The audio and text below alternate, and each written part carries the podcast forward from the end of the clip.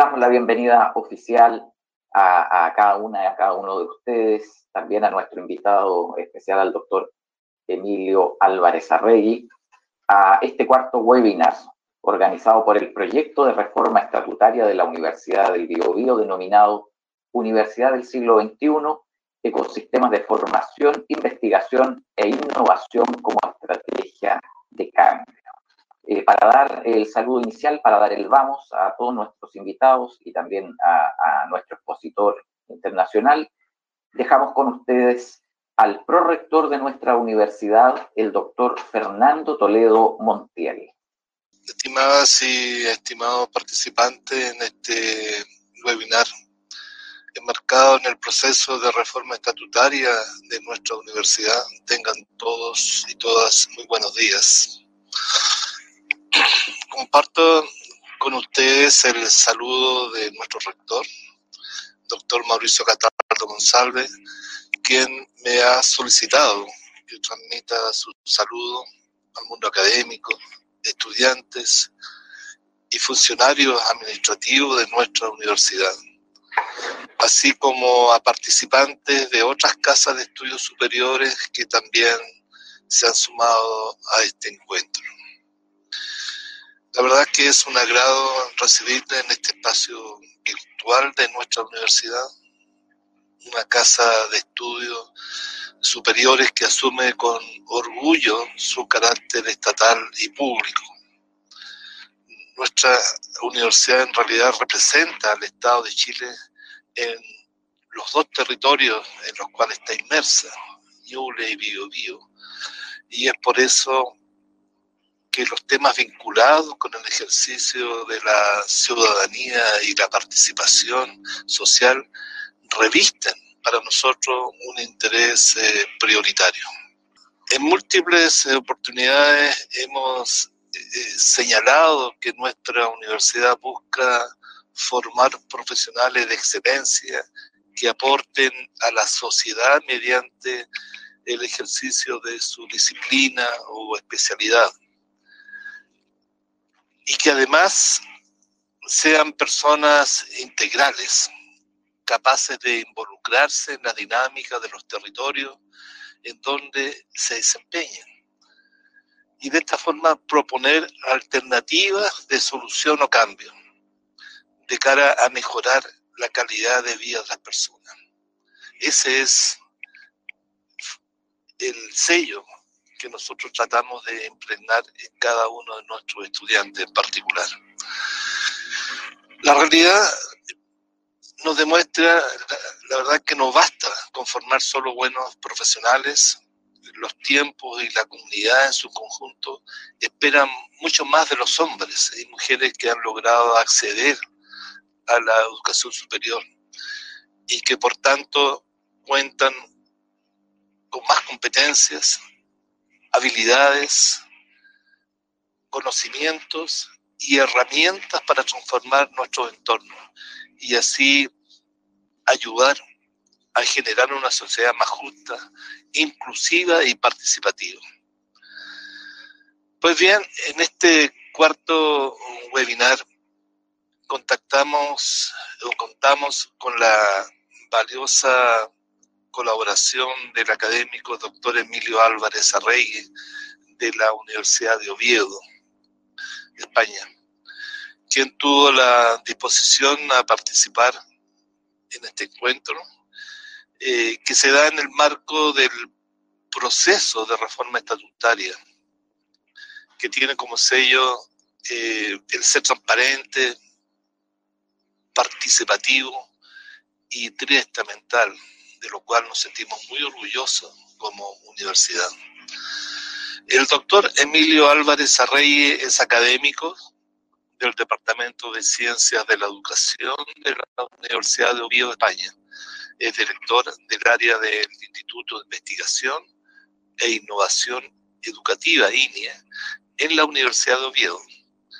Además, es licenciado en Filosofía y Ciencias de la Educación, sección Pedagogía y especialidad en Psicología. Investigador internacional de la Universidad Nacional de Educación a Distancia, UNED España, entre otras referencias. Aprovechamos este espacio, reflexionemos eh, en torno a los temas que nos presenta el doctor Álvarez Arregui y reitero el llamado a participar, a informarse a través de nuestras plataformas digitales, porque la ciudadanía no solo debemos ejercerla en el plano cívico nacional, sino que también en los espacios más cercanos, como es nuestra universidad, entorno en donde transcurre o está transcurriendo buena parte de nuestra vida diaria, incluso la virtual. De modo que no me queda nada más que desearle excelente, un excelente trabajo a todos en esta eh, mañana. Ya es tarde allá en, España y un saludo muy afectuoso para el doctor Álvarez Arregui, quien con quien compartimos algunos eh, amigos de, de, universidades como la UNED o la misma de Oviedo. Así que bienvenido, doctor, y muchas gracias, eh, Enrique, por esta excelente webinar que nos toca empezar a ver nuevamente ahora, en estos momentos. Muchas gracias, eh, Cristian. Agradecemos el mensaje inicial del prorector de nuestra universidad, el doctor Fernando Toledo Montiel, e invitamos entonces a nuestro invitado, al doctor Emilio Álvarez Arregui, quien dispone de alrededor de 40 minutos para compartir con nuestras comunidades. Doctor Emilio Álvarez. Hola, buenas tardes eh, aquí en España, buenos días en Chile por diferentes problemas pensaba que era las 5 de la tarde en Chile y estaba preparándome ahora cuando leí el correo y me conecté inmediatamente. Eh, disculpen el retraso si, si, les he retrasado un poquito con el tema de la exposición. Voy a cargar en primer lugar la, a compartir pantalla y a compartir, con ustedes la presentación que he preparado para este evento entonces, eh, en primer lugar, eh, por supuesto, lo que quiero es agradecer a la Universidad de Bio, Bio y especialmente a don Enrique Zamorano Ponce, a don Fernando Toledo, eh, la invitación que me hicieron en, su momento, en el mes de agosto, a participar en este evento y a comentar pues, algunas cuestiones relativas al papel de la universidad en el siglo XXI en el contexto de la reforma estatutaria que están llevando a cabo en Chile y que también nos afecta a nuestros contextos, tanto europeos como a nivel internacional, porque estamos en un proceso eh, de cambio eh, que lo padecemos en todas las, eh, digamos que a nivel global. ¿no? Ni que decir tiene que la complejidad del tema era muy alta y en la presentación, cada una de las diapositivas que les voy a ir presentando, pues cada una podría ser ellas objeto de un webinario podremos comentarlas eh, al final eh, de la exposición en mayor detalle, porque eh, voy a abordar diferentes cuestiones que yo he denominado y vengo trabajando en más de la última década en lo que se denominan ecosistemas de, de I más D más I, que no son de formación únicamente, y que son como mecanismos que nos pueden ayudar a mejorar nuestras universidades. En este sentido, eh, la exposición que he planteado le he dado muchas vueltas para que les fuera lo más útil posible. Y en primer lugar, creo que se debe de conocer un poco la trayectoria del interlocutor para saber el tipo de credibilidad que puede tener en algunas cuestiones, los grados de experiencia que tiene, etcétera. ¿no? Voy a, poner, a proponer en segundo lugar para que vean la localización de nuestra universidad, que tiene componentes comunes con algunas de las suyas, por la distribución que tiene de algunos campus eh, en diferentes zonas y regiones.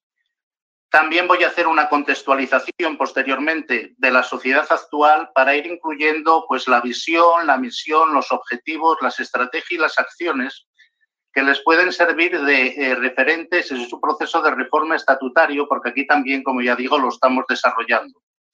Y lo estamos haciendo tanto en el plano eh, institucional como interinstitucional como internacional bajo el apoyo eh, y el asesoramiento de diferentes plataformas que tienen eh, ahora mismo un planteamiento y unos desarrollos a nivel internacional y que creo en este sentido que les puede eh, ser de gran ayuda y si no también les puedo dar referencias de otras cuestiones que les puedan ayudar. ¿no?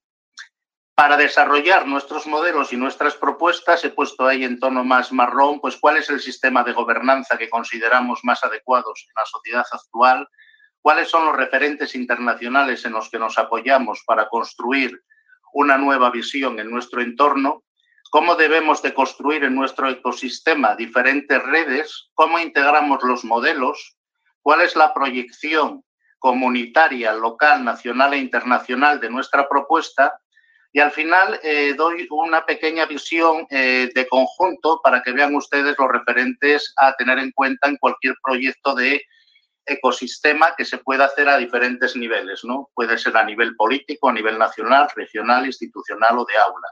Después se integran y, bueno, tiene sus propios mecanismos de desarrollo. Y por último, cerraré la exposición, ¿no? A partir de este índice, entonces empiezo a comentarlo y como ya les digo, al final pueden hacer las preguntas que quieran o cualquier duda que tengan.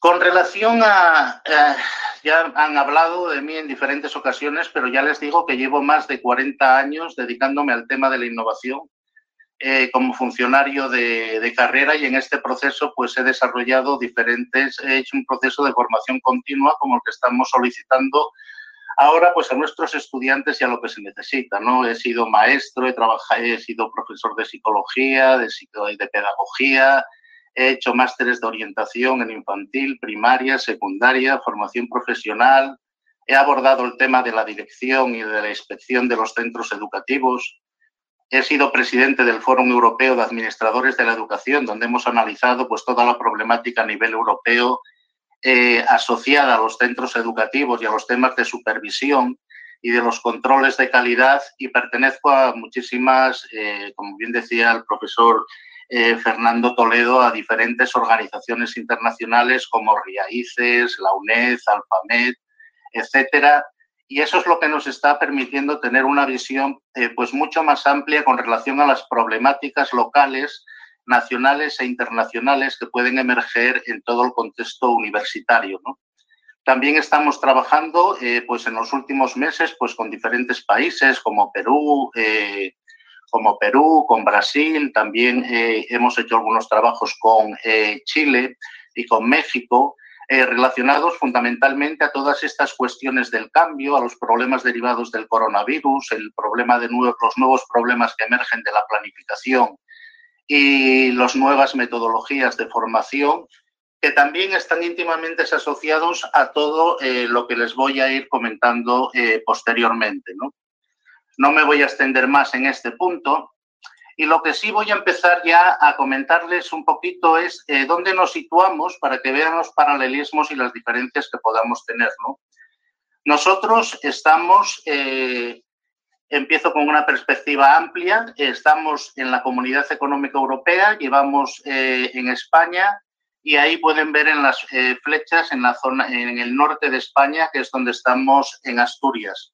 Llevamos desarrollando diferentes procesos reformistas desde el año 1999 de todos los países europeos a nivel universitario y de otros entornos, eh, tanto de no universitarios como de educación formal y laboral, y eh, dentro de ese escenario es donde nos quiero eh, que se vayan situando.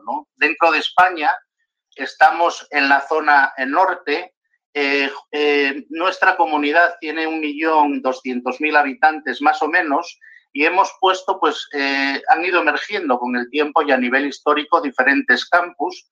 En este momento tenemos cinco, cinco campus, podríamos definir claramente, que se los voy a comentar y como pueden ver se encuentran en la zona centro, perfectamente interconectados por autopista y por tranvía, y eh, están a 20-25 minutos de unos lugares o de otros. Por lo tanto, los desplazamientos en ese sentido son muy, eh, están, son muy eh, cercanos y no tenemos problemas en este punto. Los campus de los que disponemos dan cobijo ahora mismo pues, a unos 24.000 o 23.000, 24.000 estudiantes, se ha incrementado en el último año.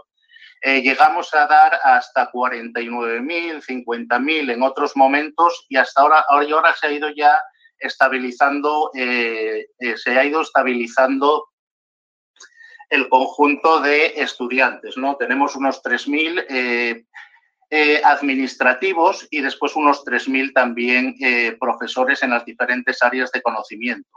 Prácticamente impartimos todas las, eh, las áreas y carreras que hay en el mercado ahora mismo y aquí pueden ver pues, los diferentes campus. ¿no? He puesto la palabra INIE, que es el Instituto de Investigación e Innovación Educativa, del que soy director en los últimos cinco años, porque estamos desarrollando una propuesta a nivel eh, interuniversitario, tanto eh, en nuestro entorno como a nivel eh, nacional e internacional, para revitalizar todas estas cuestiones que nos preocupan a nivel institucional en las diferentes zonas y localidades. Y creo que les pueden resultar de interés. En unos lugares, como por ejemplo el campus de Viesques, pueden ver que algunos tienen unas estructuras más modernas que otras, pues nos encontramos todas las ingenierías, se encuentran situados eh, muy cerca de eh, grandes sectores y emporios eh, industriales y tienen un mayor contacto, ¿no? principalmente en Mieres, más destinado a las cuestiones de la minería y del sector primario, y aquí ya es todo a alta tecnología en la zona de Gijón.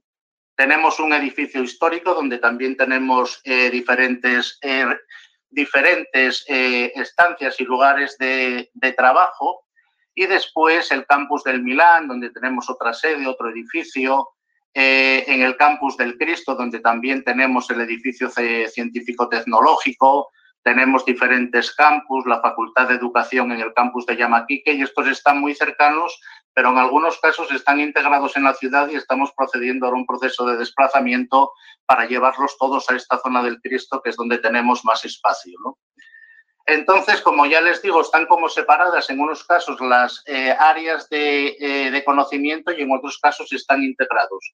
Cuando miramos los análisis de otros eh, países con los que trabajamos, como Suiza o Alemania, vemos que los campos tienen otra estructura y están más integrados para que se pueda producir en, mejor, o en mayor medida los contactos inter y multidisciplinares para el desarrollo de los equipos en las diferentes áreas de conocimiento cuando ya tenemos otro tipo de infraestructuras, tenemos entonces que generar nosotros los espacios de trabajo para su desarrollo.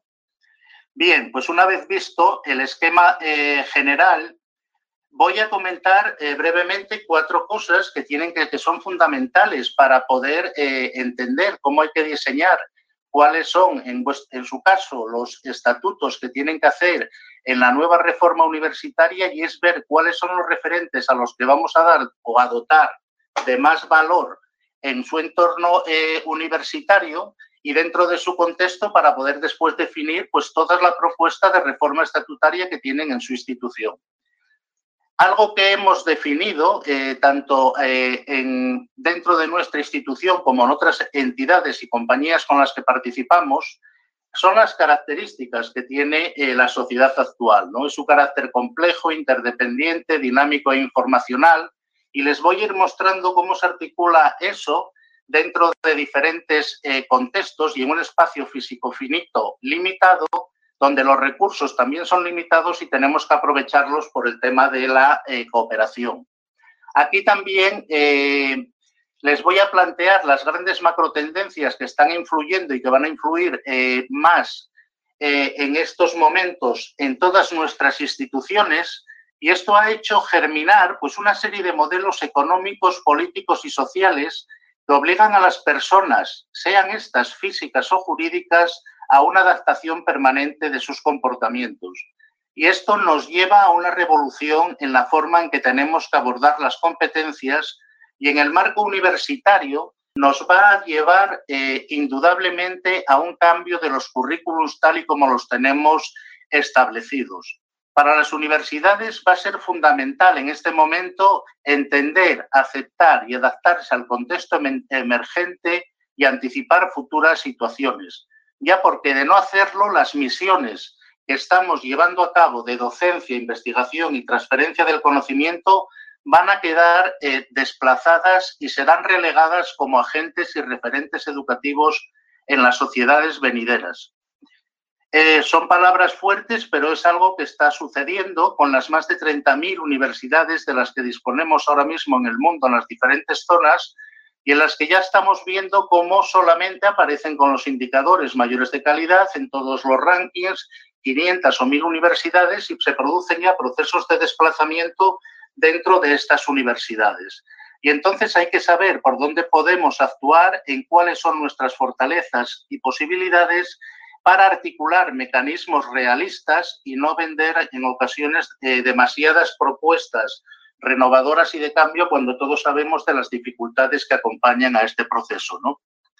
Algo que también hemos tenido eh, muy claro cuando hemos abordado esto con organizaciones internacionales es que algo que está ocurriendo y que lo hemos sufrido ahora mismo con el tema del COVID es que el acceso generalizado a la tecnología y a la información impone innovaciones sistémicas que afectan a las competencias que vienen definidas ya por Delors de saber, saber ser y saber hacer, y ahora tenemos que desarrollar otras nuevas competencias vinculadas al saber adaptarse, saber evolucionar y saber evolucionar con el cambio. Esa es una de las claves que tenemos que tener presentes a la hora de articular nuestros estudios y a la hora de renovación de nuestros proyectos curriculares en nuestras instituciones. En este punto lo que tenemos muy claro es que el uso de plataformas intensivas, accesibles, versátiles y de bajo coste son fundamentales para que todos los estudiantes tengan acceso a la información a través de estas plataformas y tengan los recursos tecnológicos adecuados. Aquí podríamos, como ya digo, extendernos en muchísimas cuestiones, pero he querido dar una pincelada únicamente porque es la base en la que fundamentamos nuestro proyecto. Algo que tenemos que tener en cuenta, como ya digo, que es que el cambio curricular va a ser total. El cambio curricular ya lo está siendo, nos intentamos adaptar a través de los másters y con los grados, donde intentamos desarrollar dobles, triples grados, intentamos hacer grados abiertos para que tengan un mayor sistema de elección los alumnos, y todas esas cuestiones se están combinando y acabarán definiendo en el futuro cuál es el modelo por el que queramos eh, o que queramos implementar y desarrollar. Como ya les comentaba anteriormente, los referentes que hemos llevado a cabo desde la Unión Europea y desde el, espacio, eh, desde el Espacio Europeo de Educación Superior ya lleva un camino recorrido. ¿Cuál es el problema que tenemos? Empezamos en la cumbre de Lisboa en el año 2000 con una potencia, con un, eh, digamos, con una presencia a nivel europea donde ya se nos planteaban cuestiones que están sin definir todavía después de 20 años. Se inicia el proceso en la cumbre de Lisboa, donde ya se nos decía que se nos iba a demandar eh, temas vinculados, eh, pues digamos, a todo el cambio de las competencias transversales que se iban a pedir, las instrumentales, las sistémicas y después las más específicas propias de eh, las carreras que estábamos impartiendo, más profesionalizadas. Eso se volvió a repetir en el informe Tuning, en el año 2006, donde ya se nos acuciaba por todas estas cuestiones y se nos eh, hacía más eh, presente la necesidad de formar una cultura más emprendedora en nuestras instituciones universitarias. La cultura emprendedora, como todos saben, está vinculada a la innovación y a la creatividad. En este proceso perdimos mucho tiempo determinados países porque ya lo estaban haciendo hacía más de 10 o 15 años en Alemania y en Suiza y en algunas partes del Reino Unido, también en otras partes de Suiza, en Japón y, en China. Pero nos, estamos, eh, nos empezamos a quedar en ese momento un poquito a la cola con, con relación a este tipo de desarrollos. Por lo tanto, eh, se planteó bueno, la estrategia 2010-2015 después de, desde 2015 a 2020 y ahora de la 2020 a la 2030. También hay al 35 y al 50. Se están haciendo planificaciones a corto, medio y largo plazo donde nos están diciendo claramente los indicadores que necesitamos. Lo que pasa que nos cuesta mucho iniciar este proceso de cambio porque es, ya no es un cambio estructural, como es el que va ligado a las reformas educativas. El problema del cambio que tenemos es el cambio cultural. Y en el cambio cultural es un eh, proceso a largo plazo que tenemos que ir desarrollando diferentes iniciativas escalonadas, porque como ya veremos en algunos ejemplos y cuestiones que les voy a comentar, pueden dar al traste con los procesos reformistas de diferentes rectorados o incluso a nivel eh, nacional con determinadas políticas en momentos de cambio relevantes. mucho más cuando tenemos pocos recursos, estamos haciendo un gran gasto de recursos en temas de acomodación de la tecnología por el tema del coronavirus y se van a reducir determinadas partidas presupuestarias eh, vinculadas a las cuestiones eh, universitarias y por lo tanto vamos a tener que empezar a trabajar desde una perspectiva público-privada en combinación. Hay cuestiones en este punto en las que no estábamos acostumbrados, pero si ustedes, eh, me imagino que todos habrán visto cómo están entrando las grandes multinacionales a los temas de formación. Tanto Amazon eh, como Cisco, como Google, están entrando ya a impartir formación eh, que ellos necesitan para sus organizaciones el único problema o la diferencia que tenemos es que ellos tienen el problema de la certificación, pero poco a poco la irán consiguiendo, porque ellos mismos ya les están pidiendo sus propias certificaciones para entrar en los grandes holdings a nivel internacional. Y están negociando con los gobiernos para llevar eh, a nivel nacional de manera y con contrapartidas eh, conjuntas pues los sistemas de certificación y de formación.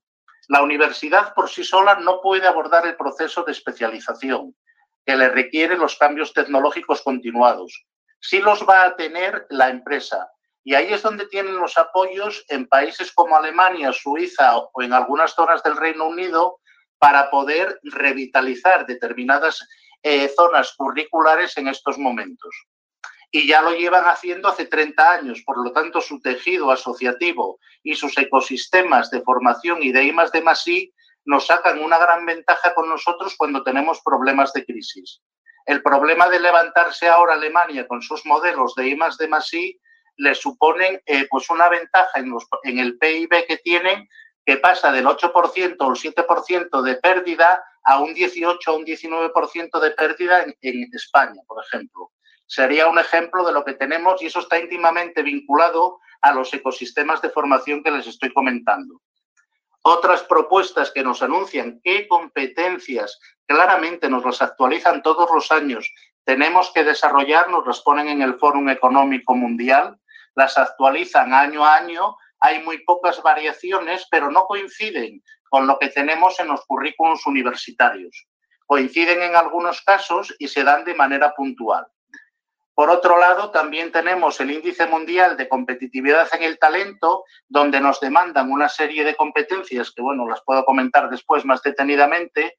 También tenemos el programa de desarrollo de las Naciones Unidas a nivel global, donde aquí ya hacen referencia del año 2019 a las diferencias que se están generando en las clases eh, sociales a raíz eh, de todas las eh, problemáticas que estamos sufriendo y a los sistemas de educación que pueden ir desacompasados en los países y tenemos que estar muy atentos a sus recomendaciones, dado que ya muestran que eh, la población se mueve y genera diferentes tipos de propuestas y de protestas en diferentes zonas y lugares.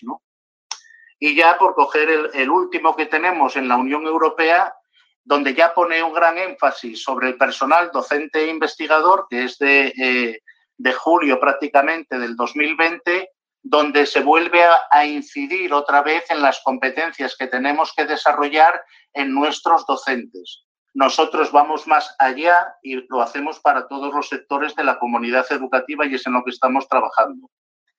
Continúo. Eh, ¿Cuál fue la propuesta que hicimos en nuestra universidad entre el 2010 y el 2015? Ahí hubo una serie de propuestas y ya buscamos el campus de excelencia internacional. Lo hicieron muchos países en nuestro país, eh, en España, eh, lo hicieron en muchas instituciones, lo hicieron también a nivel internacional, eh, también se hizo en Iberoamérica en muchos lugares y empezó la, la época del desarrollo por la excelencia. Nosotros montamos este sistema pero, ¿cuál fue el problema? Hicimos agregaciones estratégicas, integramos los sectores productivos, los parques tecnológicos, la administración, los centros universitarios, y fue un referente durante unos años. Pero a la larga, y es los eh, cuidados que tenemos que tener cuando hacemos propuestas de mejora, es no cometer eh, errores ya cometidos en el pasado porque a nosotros nos ha obligado a rectificar en el 2015. Y lo que era un ejemplo para diferentes universidades aquí en España, eh, generó determinados problemas en los clústeres de referencia o cuando pones más énfasis en la investigación que en la docencia cuando no integras a todos los sectores simultáneamente, porque eh, tengan en cuenta eh, que estamos en universidades públicas con modelos participativos donde tiene que haber una integración de todos los sectores de la comunidad y todos tienen que verse reconocidos en las propuestas y visiones que desarrollemos, porque si no, se acaban generando confrontaciones internas que acaban eh, destruyendo cualquier tipo de visión que sea más unitaria. Ya hemos padecido esto en muchas ocasiones, nunca tenemos el consenso completo, pero sí podemos tirar y ser tractores cuando generamos determinados mecanismos e instituciones para apoyarnos en este proceso. ¿no? Pues este era el tema que teníamos hasta el 2015. Y en el 2016 entró un nuevo equipo rectoral, había críticas eh, de cómo se había gestionado esa propuesta y aquí es donde entra eh, la reorientación que tuvimos que hacer de la visión que teníamos hasta el 2015, ¿no? Aquí pueden ver algunos edificios donde, donde está trabajando eh, el Instituto de Investigación e Innovación Educativa en el campus de Mieres. Eh, aquí sería la sede más administrativa. Aquí tenemos centros de reuniones, etcétera. Y lo que hemos eh, hecho, y ya nos vamos a enfocar un poco más eh, en lo que la estructura y el cambio de visión que vimos es el marco de trabajo en el que estamos moviéndonos a partir de ese primer, digamos, propuesta de reestructuración y de cambio. Antes les había dicho que estábamos en un, medio ambiente físico infinito y con recursos limitados. Por lo tanto, las propuestas exponenciales que se hacen de desarrollo de las universidades tienen que estar bajo otro eh, prisma que no puede ser el de la competitividad constante porque agotaríamos los recursos y desplazaríamos sistemáticamente al resto de universidades.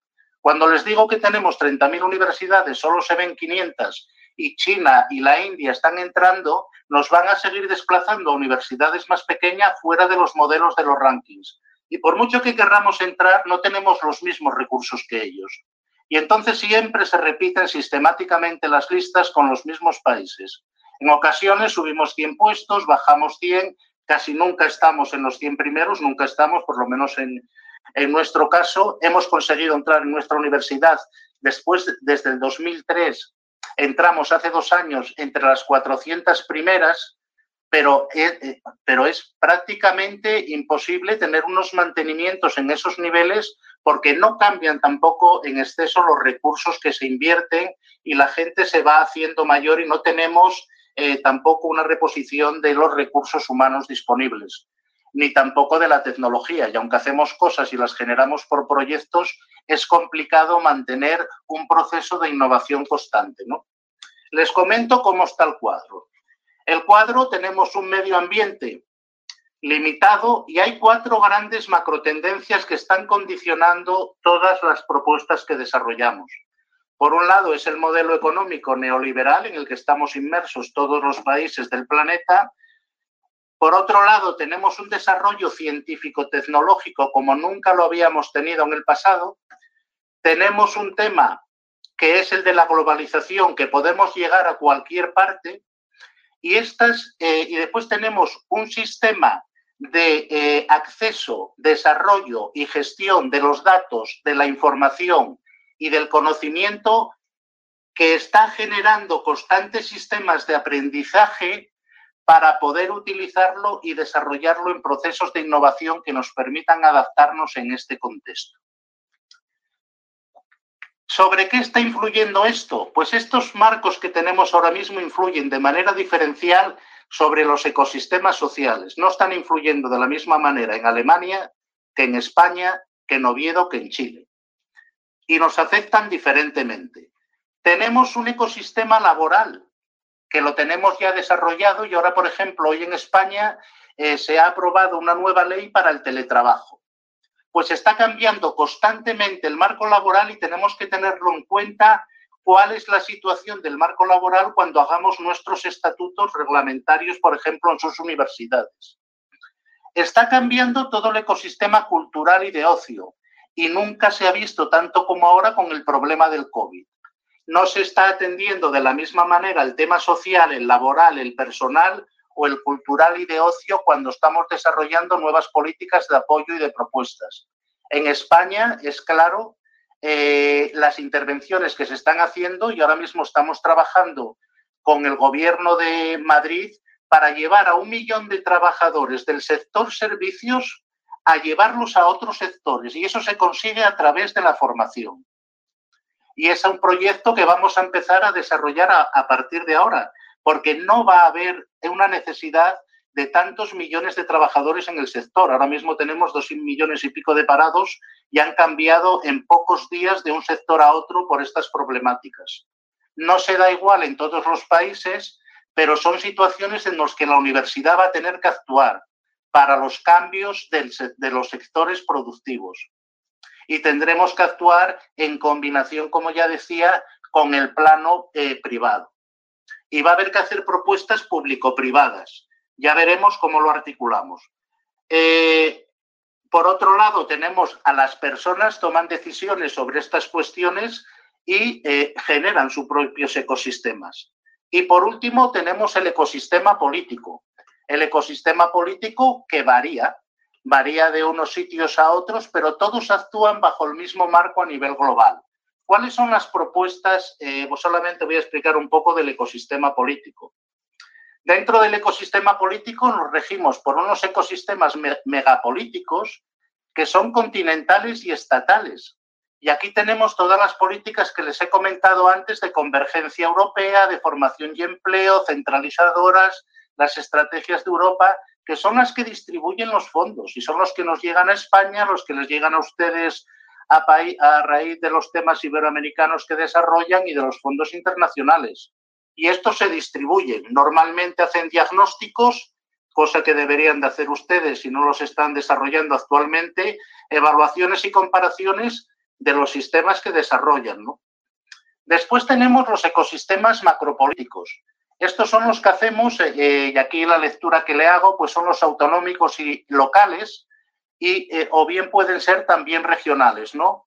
También están determinados por las políticas autonómicas que desarrollamos en cada comunidad, pero siempre tienen en cuenta el marco general y la historia de sus propios planteamientos.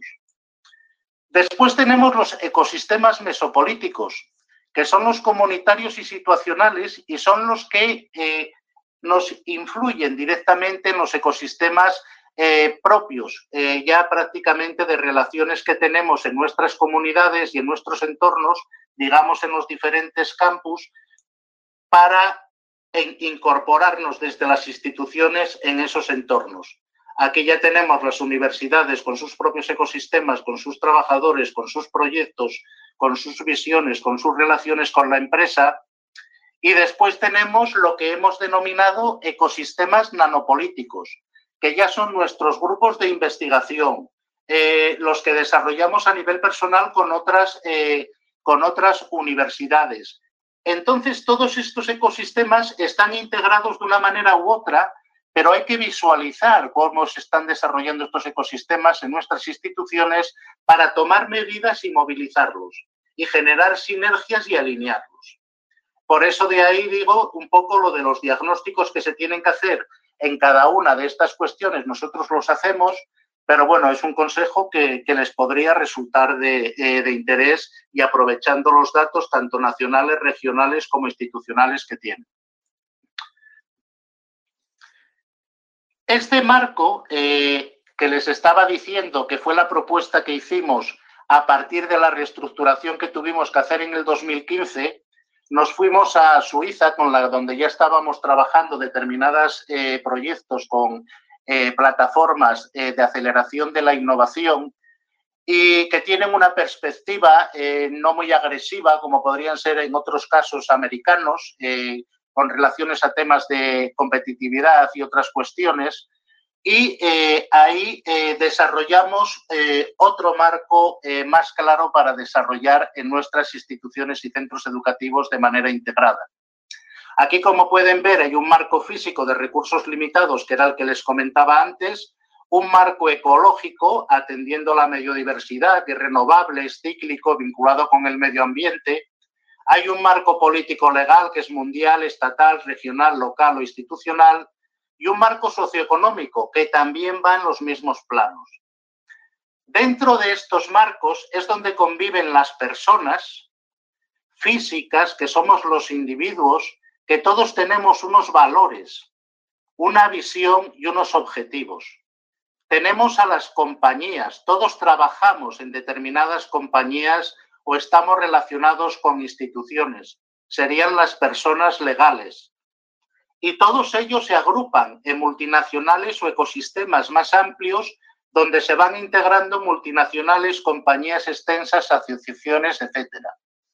Todo esto se integra en la región o en la ciudad, esto a su vez en la nación y esto a su vez en el mundo. Esta es la perspectiva que se está adoptando por las principales compañías de aceleración de la innovación y de la formación a nivel mundial.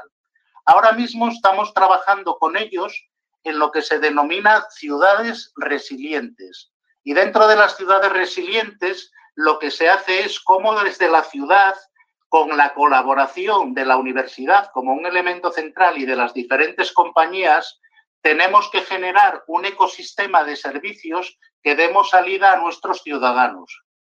Hasta ahora se llamaban ciudades inteligentes. Se ha cambiado el concepto de smart y se ha llevado al tema de resiliencia, porque estas crisis cíclicas que tenemos van a continuar y tenemos que preparar a nuestras ciudades y a nuestras instituciones a desarrollar mecanismos de mejora. Y sobre todo, estar en disposición de tener unos protocolos que podamos utilizar en diferentes momentos para atender a las contingencias que se nos plantean. En este contexto general, es donde emerge el Instituto de Investigación e Innovación Educativa.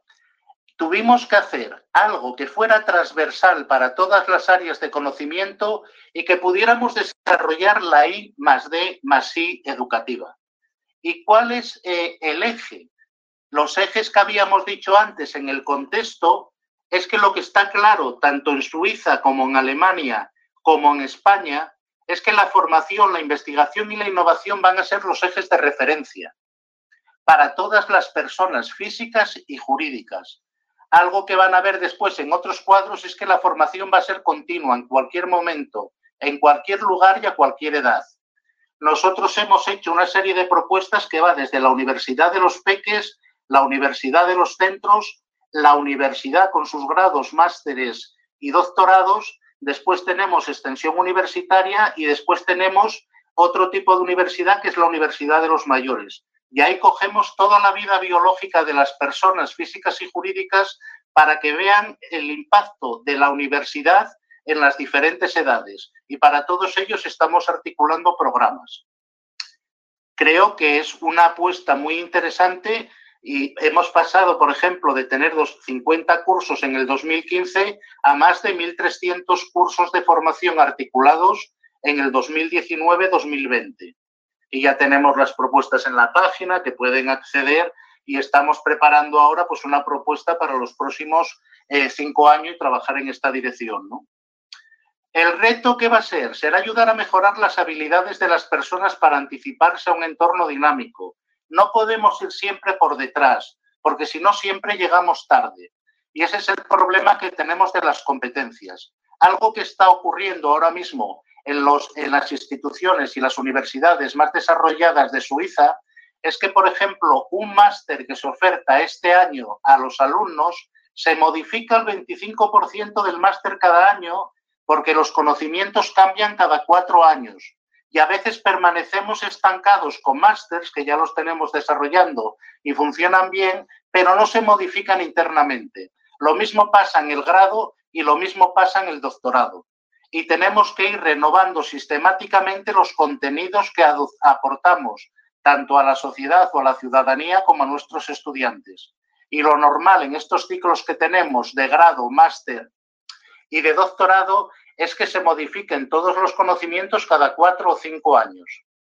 Con este sistema, y esto es importante lo que les voy a comentar, se está intentando acabar con el proceso eh, de paro que tenemos para combinar el tema de la formación continua de los trabajadores y de los profesionales, teniendo que hacer entradas y salidas del sistema universitario con el entorno laboral periódicamente, cada cuatro o cinco años y tener que pagarlo la empresa o pagar los costes entre empresario y trabajador.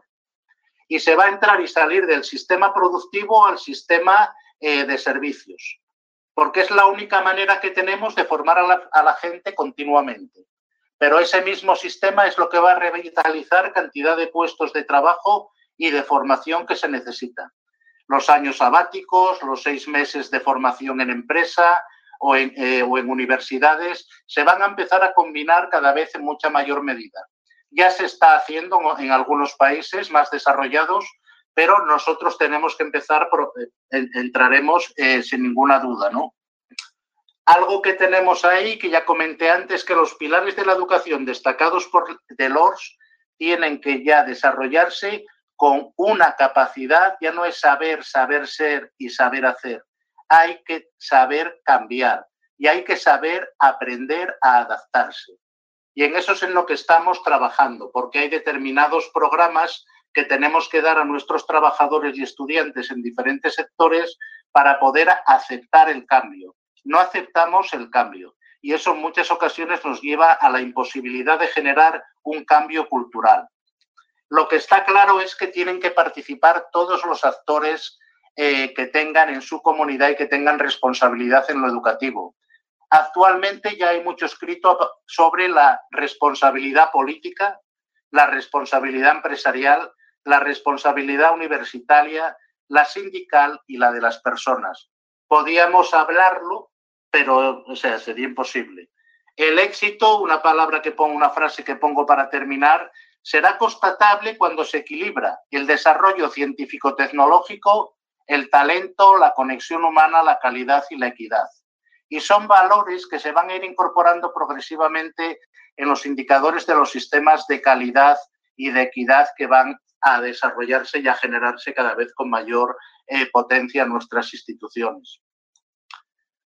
¿Qué más tenemos por aquí? Partiendo de ese contexto, nosotros desarrollamos una misión.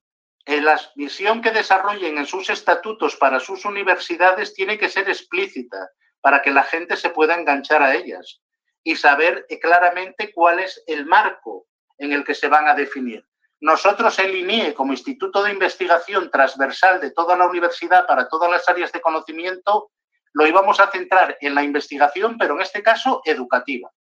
El desarrollo, donde están vinculados eh, numerosos programas de formación para dar respuesta a las demandas que surgen en todos los sectores y lo que miramos al final es cómo se implementan esos programas y qué tipo de innovación educativa estamos generando con los recursos que invertimos en este proceso.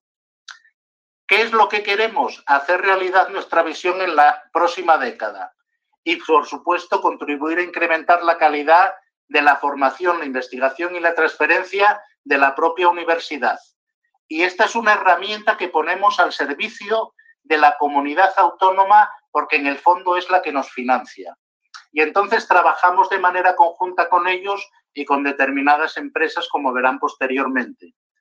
Algo que estamos integrando y que está muy claro y que vamos a ver más claramente en otras gráficas son las culturas académicas, sociales, políticas y empresariales. Si no, es muy difícil llegar a acuerdos y desarrollar planes con proyección de futuro. Y a los dos o tres años, si cambian los partidos, cambian los temas, se caen nuestros proyectos y la gente llega a un momento de que no quiere más reformas porque agotamos los sistemas. Yo he vivido todas las reformas educativas que se han desarrollado en España desde el año 80 y lo que ves es que sigue la misma gente en diferentes sectores o hemos cambiado de lugares, pero al haber padecido todo el proceso reformista, la gente está agotada y no tenemos una parte por atrás que pueda aceptar los nuevos cambios, que sirva de reemplazo porque no hemos sabido combinar o coexionar convenientemente la cultura de las personas que están dentro de las instituciones con las nuevas personas que entran en las organizaciones. Continúo. ¿Cuáles son los objetivos que yo creo que deberían de tener ustedes en cuenta también en sus propuestas? Algo eh, que para nosotros es fundamental es cómo gestionamos el conocimiento y la innovación educativa tanto la nuestra como la que producen otras universidades. Y algo que hemos eh, desarrollado, y lo voy a hacer en los próximos eh, días, estamos esperando un proceso electoral que tenemos, es eh, firmar un acuerdo de participación con todos los sectores. Ya he hablado con todos, ya ha hablado el rector, estamos pensando en firmarlo con gobiernos, sindicatos, empresas, centros educativos, institutos de investigación y universidad. Es clave buscar el marco general y que tengamos credibilidad. Entonces tienes que llegar con unas propuestas eh, fundamentadas y con una, eh, y con una eh, iniciativa clara que interese a los políticos. Y vamos con los temas de siempre, los políticos se van a echar atrás y van a seguir dándonos los mismos sistemas de financiación.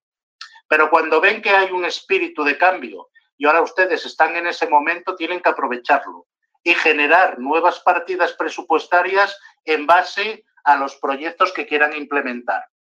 Nosotros tenemos unos objetivos operacionales que están vinculados a 40 equipos de investigación que vamos incorporando progresivamente en nuestro instituto. Con eso generamos conocimiento y lo ponemos también al servicio de la comunidad universitaria. En la universidad en total tenemos 160 equipos de investigación en todas las áreas. Yo en el instituto, si estamos hablando de cuestiones educativas y de formación, he ido cogiendo a, los grupos que tienen eh, pues una mayor entidad a nivel eh, educativo, social, eh, socioeducativo y que están vinculados a proyectos de formación y de competencias, bien sean tecnología o bien sean metodologías presenciales o virtuales. Y a partir de ahí hemos sacado una serie de líneas temáticas donde vinculamos a los grupos y donde lo ofertamos después a la institución correspondiente y en este caso el gobierno de nuestra comunidad. ahora mismo tenemos más de 200 eh, investigadores eh, y vinculados a estos grupos que les estoy comentando y es una fuerza muy importante para llevar a cabo los procesos de negociación. Por otro lado, tenemos apoyos a la investigación que lo desarrollamos a través de estos proyectos. Nos permite, además de los presupuestos que utilizamos eh, de la comunidad autónoma y de la propia institución, desarrollamos determinados proyectos desde el INIE que también nos permite autofinanciarnos. Y también se pagan pequeñas cuotas por los programas de formación eh, que hacemos a nivel internacional de los cursos de doctorado y también es otra fórmula de financiación. Al final generamos más dinero del que gastamos nosotros con nuestra institución. Y eso creo que es un éxito total cuando hemos incrementado en, hemos triplicado cuadriplicado la oferta que estamos haciendo desde nuestra institución y encima recaudamos más dinero. Los temas de financiación es algo que hay que resolver antes de poner en marcha este tipo de iniciativas. El personal que lo va a cubrir, que se puede cubrir con empresas, con agentes externos y con personal de la universidad. Y después ver en qué tipos de apoyos y de redes nos apoyamos y qué sedes vamos a tener qué lugares físicos o virtuales de encuentro nos vamos a poder disfrutar o vamos a ir desarrollando en los siguientes años. Esto lo tenemos mucho más eh, desarrollado, como es lógico, y cada una de estas líneas va asociadas pues, a unos compromisos, a unos temas, etc. ¿Cómo hemos articulado esto en nuestro instituto? La, misión, la visión y la misión lo hemos desarrollado en consonancia con estas empresas y plataformas internacionales y estos son los ejes y las acciones que desarrollamos. Como bien pueden ver en el primer apartado, lo más importante es generar las condiciones marco. Es la que les comentaba anteriormente, para poder llevar a cabo la financiación con eh, las comunidades autónomas y el gobierno nacional. Hay que hacer análisis de mercado. Son los temas de diagnóstico que les decía si no vamos con datos y no vamos con propuestas vinculadas a los equipos de investigación que tenemos y a las investigaciones que han hecho para justificar nuestras propuestas de intervención, probablemente no tengamos la credibilidad suficiente. Hay que integrar las culturas políticas, sociales, académicas y empresariales. Yo les voy a mostrar aquí después cómo lo hacemos. Hay una cosa que es muy importante y es que podemos entrar en el debate sobre ello, es cómo, estamos, cómo vamos a generar en España la formación continua y dual. Es la formación en intercambio, que es lo que están haciendo el País Vasco en Cataluña, ya lo llevan desarrollando hace años en Suiza, en Francia y en Alemania y queremos integrarlo porque la única manera de que nuestros egresados universitarios se integren dentro del tejido productivo de los diferentes sectores es a través de la formación continua y dual y requiere colaboración de los sindicatos, de las empresas, de los políticos y de la institución universitaria. Esa es la razón de integrar esas culturas, porque sin la compartimentalización de los cuatro trabajando en conjunto no se pueden llevar a cabo este tipo de propuestas. Porque si no nos eternizamos constantemente en debates y diálogos que después no se traducen nunca en proyectos. Y pasan los años y perdemos competitividad y, capacidad de desarrollo y de mejora de nuestras instituciones por falta de acuerdos. Y cuando los hacemos parciales, no se llevan a la práctica. El tema de la transferencia, fundamental. El compartir lo que generamos nos devuelve casi siempre más de lo que aportamos. Ampliar la oferta de formación permanente a todos los sectores de la comunidad. Nosotros lo estamos haciendo en consonancia con diferentes multinacionales y también desarrollando propuestas con las empresas de nuestro entorno y con lo que hacemos nosotros dentro de la institución. El tema de coordinar la investigación y el desarrollar grupos de investigación multidisciplinares es otra de las opciones en las que estamos trabajando, aunque también les digo que no es fácil y los equipos de investigación les cuesta mucho ser multidisciplinares. No es lo mismo lo que ocurre cuando trabajamos, eh, por ejemplo, con eh, otros países extranjeros, donde esto ya lo tienen conseguido. Pero nosotros tenemos una perspectiva muy disciplinar, muy acusada, que nos está perjudicando para desarrollar propuestas integrales como nos pide, por ejemplo, ahora mismo Europa y nos cuesta mucho trabajo integrarnos, profesionales de diferentes campos de conocimiento y eso hay que promocionarlo y hay que, eh, hay que subvencionarlo en los primeros momentos para arrancar, ¿no? El tema de la financiación, la cualificación, también es fundamental y en otra cosa en la que estamos entrando ahora cada vez más es la necesidad de implementar la gobernanza y formar eh, tanto a los políticos como a los responsables institucionales de nuestras instituciones en las nuevas estrategias que existen a nivel eh, nacional e internacional. Porque si no entienden cuál es el modelo que subyace debajo de toda esta información que les estoy dando, no pueden articular estas propuestas porque no las entienden. Y cuando no se entienden o no se vinculan claramente con las propuestas, eh, genera incertidumbre y entonces lo que se mantiene de nuevo es, eh, se retrotrae en las posibilidades de cambio. Estamos siempre en un continuo eh, desequilibrio y tensión entre el desarrollo eh, y la paralización, la burocratización de nuestras tareas. Y eso es algo que tenemos que saber desde el liderazgo y desde la gestión de los recursos y la gobernanza que generamos en nuestras instituciones. De ahí de saber cómo está Aquí se llama mercado, pero me da lo mismo mercado que nuestras facultades o nuestras instituciones.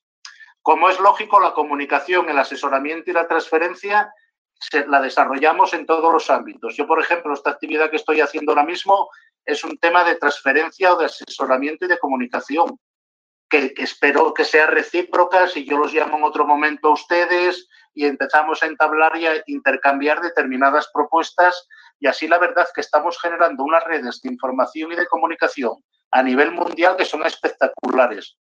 Siempre se hacen en determinados momentos cuando estamos desarrollando una propuesta interesante, pero generamos unos ecosistemas y unos grupos súper enriquecedores para todos. Esto sería un poco las estrategias. Voy a continuar porque si no es complicado. Esta sería un poco la estructura que tenemos de línea, así por, eh, muy por alto, ¿no? Hay una dirección, hay, hay unas estructuras formales que eh, combinamos con las estructuras más informales y con nuevas iniciativas, porque tampoco se puede romper claramente con las estructuras jerárquicas que llevamos desarrollando pues años y años. Pero bueno, Fundamentalmente lo que quería eh, comentarles son las comisiones. Tenemos una dirección y una secretaría académica que se da para todos los institutos, dependen del rector, los nombra, etcétera, y tenemos diferentes institutos, ¿no? Este tiene más entidad y desarrolla más funciones, pero bueno, hay otros institutos de empresa y de otro tipo que también con los que también colaboramos. Pero la clave aquí está en la comisión permanente y en la comisión asesora.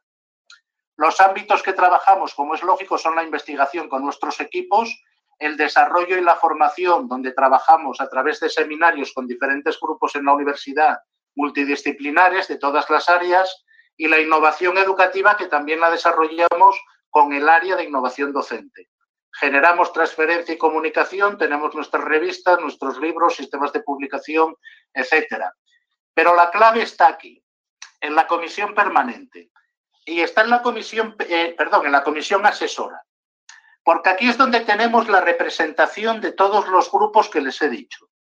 Aquí tenemos eh, el director del INIE, la secretaria académica, tenemos representación política, tres representantes de las consejerías del Principado, tenemos cuatro representantes sindicales de los principales eh, sindicatos que tenemos en nuestra universidad, tenemos una representación académica con diez catedráticos o catedráticas, dos por área eh, de conocimiento, tenemos representación empresarial y social que tenemos aquí de las actividades de FADE, por ejemplo, ASATA, FUNDAE, etcétera, para que haya una representación estatal que también estén opinando sobre los programas y las iniciativas que desarrollamos.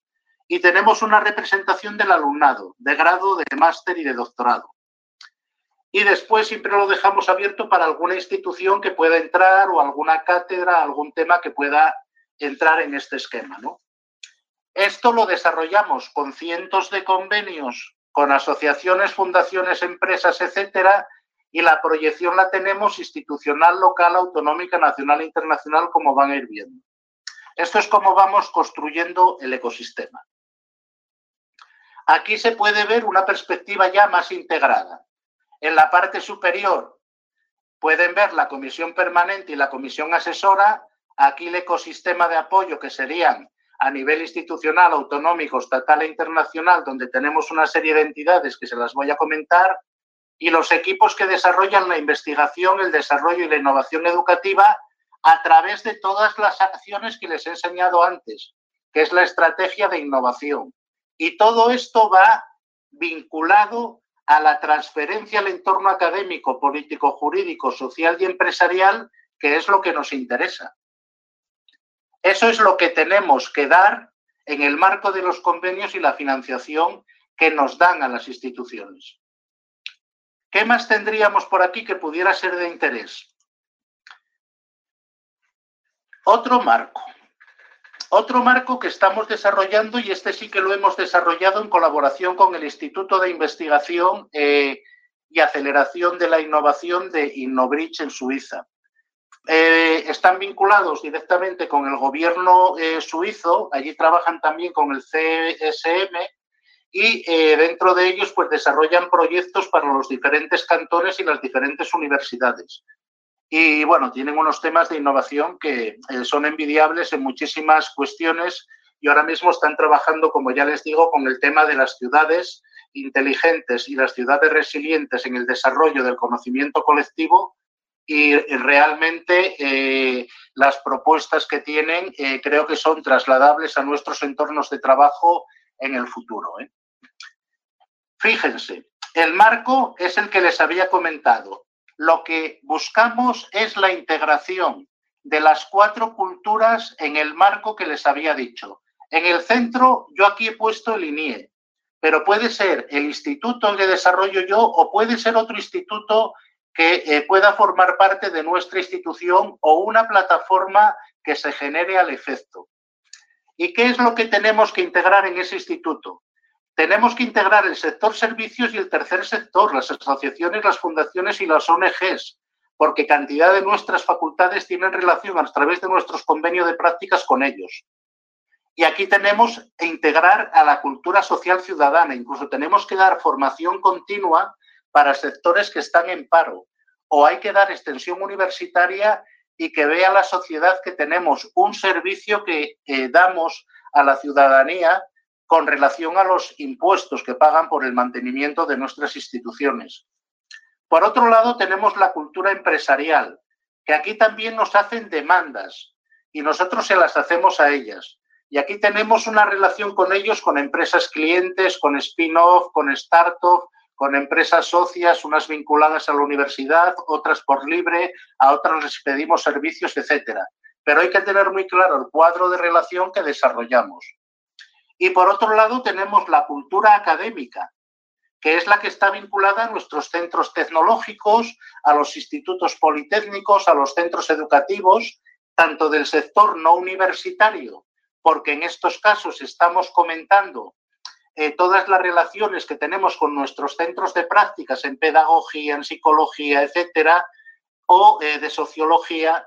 Después tenemos institutos de investigación que también forman parte de la cultura académica y después tenemos los centros de formación continua que son los que desarrollamos desde nuestras facultades o con centros de formación específica. Desde el instituto generamos bueno, por supuesto está la cultura política y normativa, que es la que nos genera las condiciones marco para desarrollar este tipo de propuestas. Y hay una parte de financiación, si no sería imposible. Pero aquí es donde estamos trabajando ahora mismo a nivel estatal con el País Vasco y a nivel autonómico para desarrollar el proyecto de formación dual universitaria para toda España. Y yo estoy participando en ese tipo de reuniones con eh, eh, temas extranjeros porque si se quiere reestructurar hay que trabajar con varias comunidades autónomas simultáneamente y hay que trabajar también con las directrices eh, a nivel estatal. No es tan fácil tampoco desarrollarlo, pero sí que cuando se hace un ecosistema hay que intentar tener patas en todos los sitios. Yo tengo la oportunidad por estar en el instituto y tengo esta capacidad de movimiento y entrar a trabajar con otras universidades o con Iberoamérica o en otros países pero no siempre se tiene a lo mejor a nivel de facultad y eh, siempre es más eh, institucional y preparar unos equipos específicos para que vayan generando este tipo de eh, relaciones. Algo que tienen aquí y que está en el centro y que desarrollaron en el instituto en la plataforma de la innovación de InnoBridge es que los profesionales del futuro y en todos los programas de formación que desarrollemos hay una parte que está vinculada al conocimiento, que son las carreras disciplinares eh, que desarrollamos. En la formación de nuestros alumnos del futuro, tanto en grado máster como en doctorado, tenemos que darle una formación tecnológica y comunicativa. Hay que darles formación en gestión y desarrollo y también en transferencia y financiación.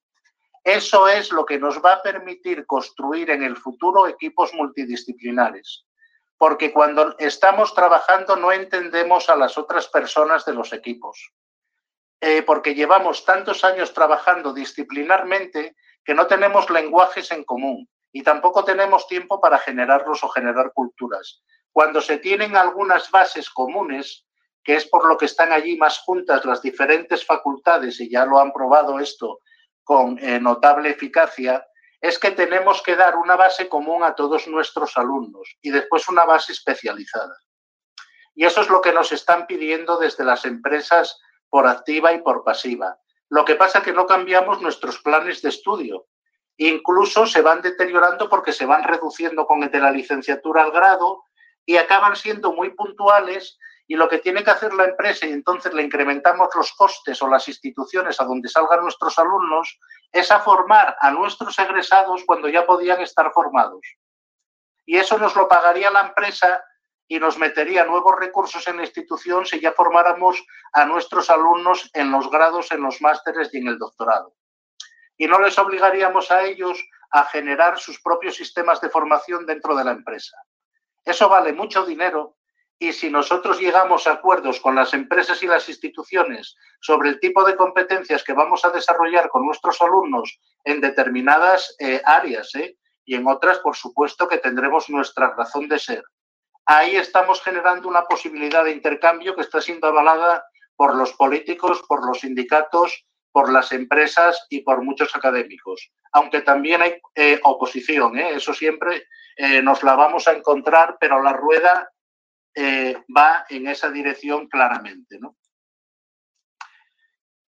¿En qué, ¿Cómo montamos las redes de apoyo? Porque esto no se puede hacer eh, solo y generar, eh, digamos, este tipo de beneficios. Miren, nosotros redes que generamos, las generamos internamente en la universidad, con todos los vicerrectorados, con las direcciones de área, con los servicios jurídicos, etcétera. Los hacemos en la comunidad autónoma y lo hacemos a nivel nacional e internacional. Y esto lo visualizamos porque en muchas ocasiones tenemos el ecosistema nosotros montados en nuestros equipos y no lo saben los demás. Y no se sabe uno a dónde dirigirse cuando ya están montados los equipos y cuando ya están montados los ecosistemas. La gente parece que protege su capacidad de influencia en determinadas cuestiones y lo único que hace es limitar la capacidad de desarrollo de sus propios equipos y de la propia institución. Y eso es otro cambio cultural que tenemos que ir abordando. Fíjense, por ejemplo, algunos, algunas redes que hemos montado. En España estamos cambiando lo que se llamaba antiguamente institutos de ciencias de la educación por institutos de investigación e innovación educativa. Ahora mismo ya tenemos la primera red. Con esto tiene un potencial tremendo para desarrollar proyectos de investigación a nivel nacional, porque tenemos cientos de investigadores incorporados en esta plataforma. ¿Quiénes estamos aquí ahora mismo? Por un lado está el INIE. Aquí tenemos también lo que se denomina Grupo G9, que lo comentaré posteriormente, institutos de administraciones públicas como el Adolfo Posada, el Instituto de Empresa y el Media Lab, que es una cosa en pequeñito parecido al MIT. Los institutos que tenemos en España son el de la Universidad de Barcelona, el de, eh, el, de el Instituto de Santiago de Compostela, el de Girona, el de Ciencia de la Educación de Salamanca, eh, este que sería el de Irie, eh, este es el de las Islas Baleares y el de Granada. Y después está el de Andalucía, que coge Granada, Sevilla, etcétera. Pues esto ya formamos una red que cada vez tiene más potencial y ya tiene, tenemos una plataforma donde estamos trabajando de manera conjunta para aportar proyectos e investigadores en propuestas nacionales e internacionales. También tenemos otros institutos de Santo Domingo que vamos encontrando, donde nos vamos eh, incorporando progresivamente con los que colaboramos, y también institutos europeos como Invalsi en Roma, que es el Instituto de Roma con el que también desarrollamos diferentes propuestas a nivel europeo y todavía publicamos eh, unos artículos, eh, el último volumen, sobre aprender a aprender que es otra de las competencias claves que estamos desarrollando y que ese instituto las desarrolla con sus equipos de investigación en Iberoamérica y en Europa. Este sería un eje de las redes. ¿Qué otras redes tenemos? Pues, por ejemplo, desde el instituto estamos coordinando lo que se denomina el G9. El G9 son todas las regiones eh, con una, en nuestro país, con una institución pública, únicamente universitaria. ¿Qué universidades coinciden en este término? Pues coincide la Universidad de Oviedo, que tenemos una, única universidad pública, la Universidad Pública de Navarra, la de Extremadura, la de Cantabria, la de La Rioja, la de Zaragoza, la de Castilla-La Mancha y la del País Vasco. Y ahí estamos coordinando determinadas propuestas de investigación, de innovación y de desarrollo y estamos compartiendo recursos. Yo, por ejemplo, he coordinado todo el plan de formación de los eh, cursos de doctorado. Cada universidad aporta determinados cursos y los desarrollamos después en red para nuestras universidades y nuestros alumnos. Hemos conseguido una máxima internacionalización, pero gracias al esfuerzo compartido de todos. Lo mismo estamos haciendo. Esta mañana todavía hablaba con la vicerrectora de Asuntos eh, de Infraestructuras para coordinar todo el tema de desarrollo tecnológico que tenemos que dar a los diferentes sectores. Y lo vamos a hacer con todas las universidades en paralelo, para eh, generar desde los campus virtuales comunes y diferenciados que tenemos capacidades de acceso para todo el desarrollo tecnológico que se requiere. También tenemos oferta formativa para el personal de administración y servicios y también la estamos incrementando. ¿Qué más tenemos? Otras, otras redes que son fundamentales que tienen que desarrollar, pues son con el gobierno. Nosotros estamos en todas las consejerías y tenemos reuniones con todos ellos y el instituto canaliza determinados proyectos que se hacen para que no estén todas las facultades que nos tienen a nosotros como punto de referencia y no estamos presionando sistemáticamente a los centros educativos, a las consejerías, proyectos de innovación o de investigación que desarrollamos, que acabamos generando mayor desconcierto que coordinación y conocimiento que podamos compartir. Si se pueden fijar, aquí están los cuatro sindicatos que tenemos metidos en nuestra institución. Aquí tenemos a FADE, a la COE, a los principales centros tecnológicos y a las medianas y a la pequeña empresa con los que compartimos espacios y desarrollamos proyectos. Y después tenemos pues todo el sistema de comunicación, la televisión, el grupo Comunicar de revistas, programa Cebastur que es español y después también estábamos ahora desarrollando ya proyectos con Uruguay. Y estábamos con cuestiones como Antel, que tienen unas redes ahí, y estábamos ampliando y compartiendo pues nuestras eh, propuestas. Por supuesto, los grandes centros internacionales con los que estamos trabajando, pues a nivel de, eh, de la inteligencia colectiva, sería Bedrock y tenemos Innobrid con las plataformas de conocimiento. También colaboramos con el Centro Europeo de Empresas Internacional, con asociaciones de animales, con Innova Asturias eh, en la milla del conocimiento, etcétera. Cada uno va a generar su propio ecosistema, pero tenemos que saber dónde está para poder compartir esos recursos y ese conocimiento. Por último, que también tenemos aquí la última red, que sería la red de redes. Aquí, por ejemplo, trabajamos con Alfamed, trabajamos con Riaices, trabajamos con la red transdisciplinar de investigación educativa, con la red de universidades inclusivas, con el centro, eh, con el centro, eh, con el centro de estudios eh, internacional de España, con la UNED, con Includiez, cantidad de red de redes que nos permiten en determinados y puntuales momentos intercambiar información y conocimientos. Voy a ir terminando porque si no se alarga mucho. Pero creo que esta es otra de las cuestiones que tienen que tener claves, porque es en lo que estamos trabajando ahora y tiene una proyección eh, muy importante para nuestros grades, másteres y sistemas de doctorado. El modelo que estamos desarrollando desde hace años en nuestras universidades es lo que se denomina eh, modelo T.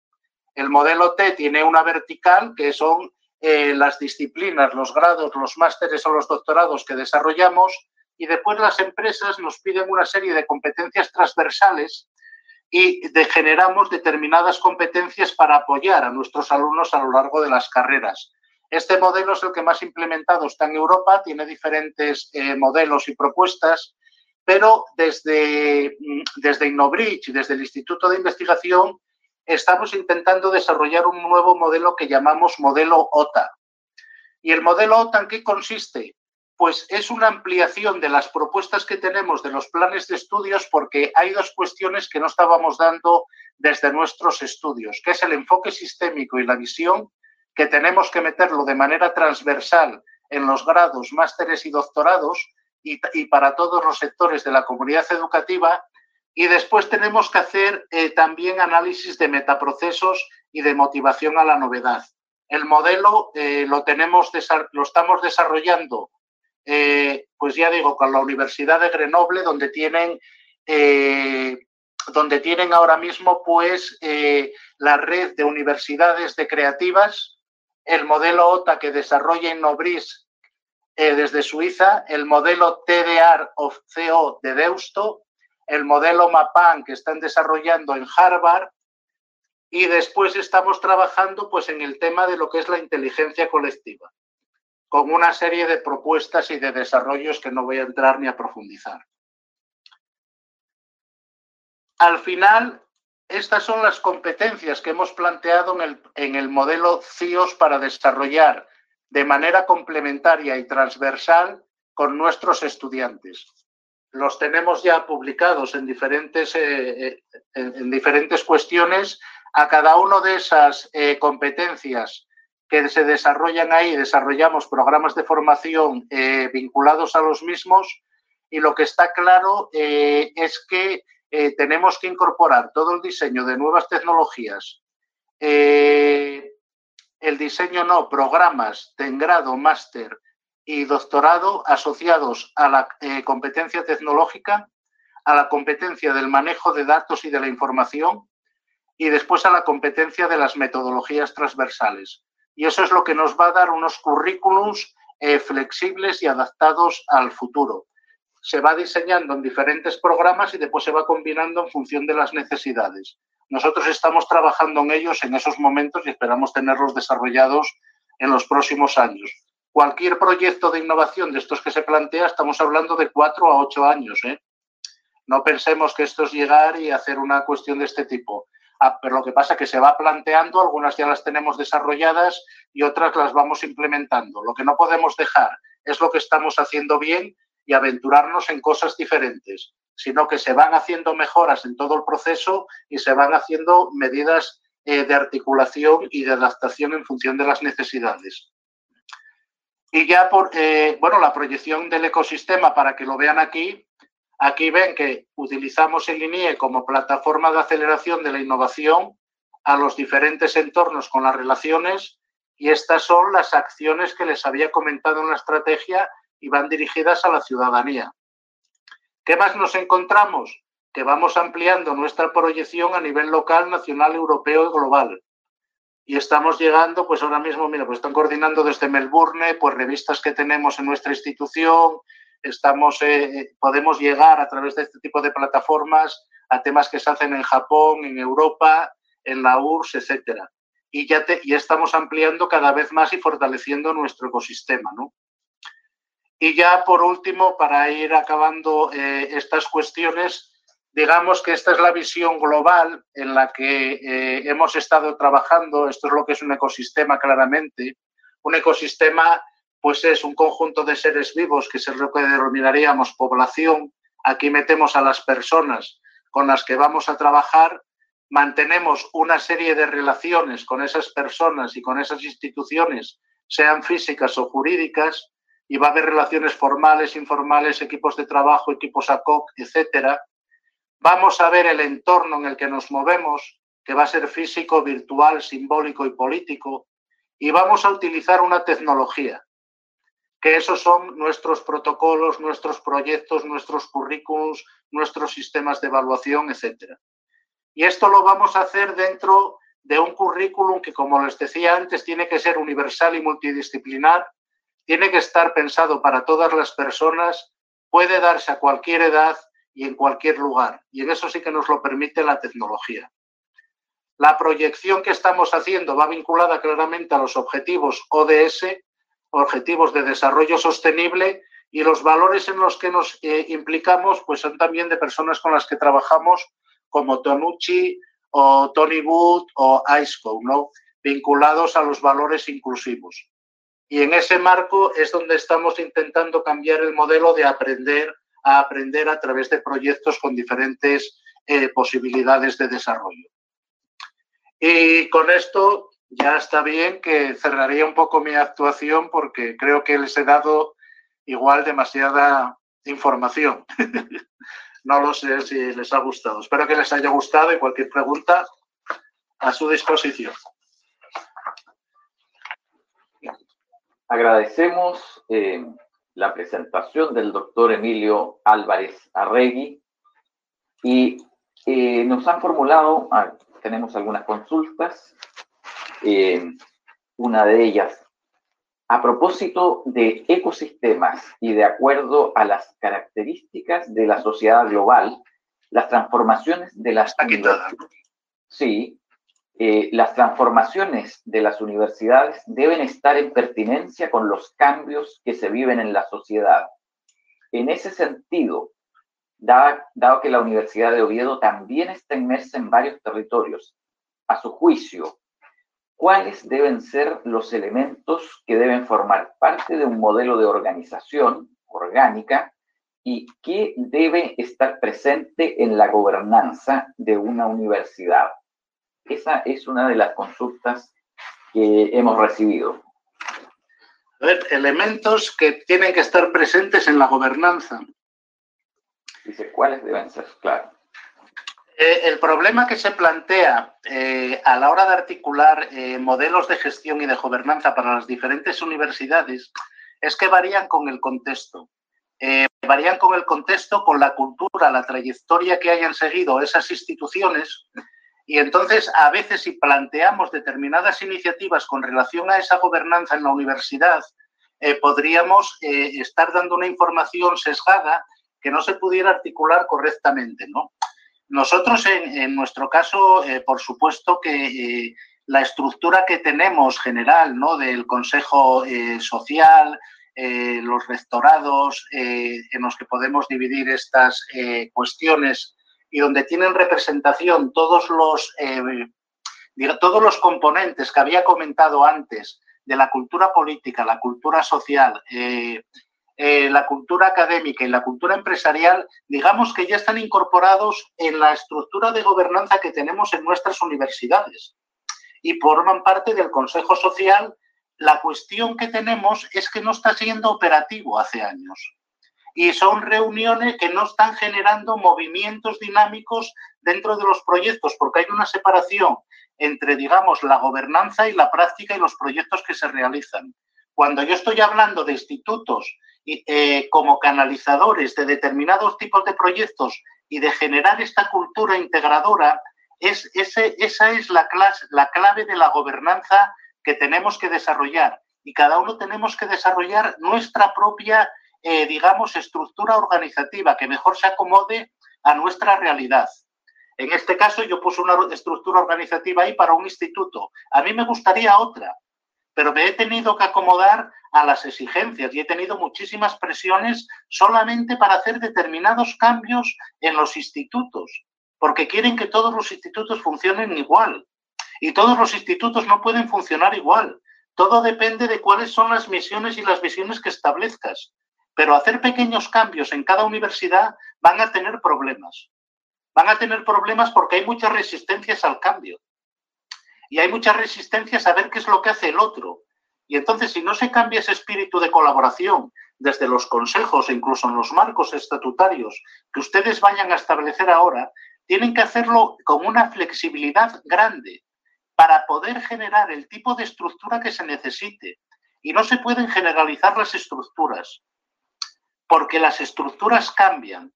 Y yo, por ejemplo, no necesito personal externo porque lo puedo generar con otras instituciones para determinadas cuestiones, pero para otras cuestiones administrativas o de otro tipo sí que se te tienen que asignar determinados recursos pero para otros casos puede utilizar personal externo, personal mixto, personal asociado, si no sería imposible hacer esto que estoy haciendo.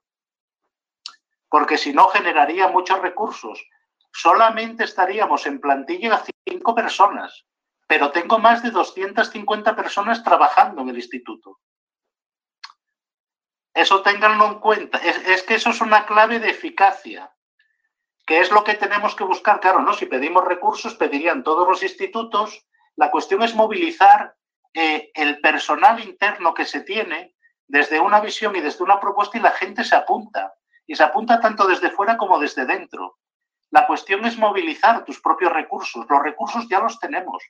Lo que pasa es que, como les decía antes, hemos agotado el sistema con tal cantidad de reformas superpuestas una detrás de otras y la gente se cansa y la gente se cansa y no cree ya nuevos proyectos, porque se han empezado a llegar los proyectos incluso cada cuatro o cinco años, que antes hacían cada diez o cada doce.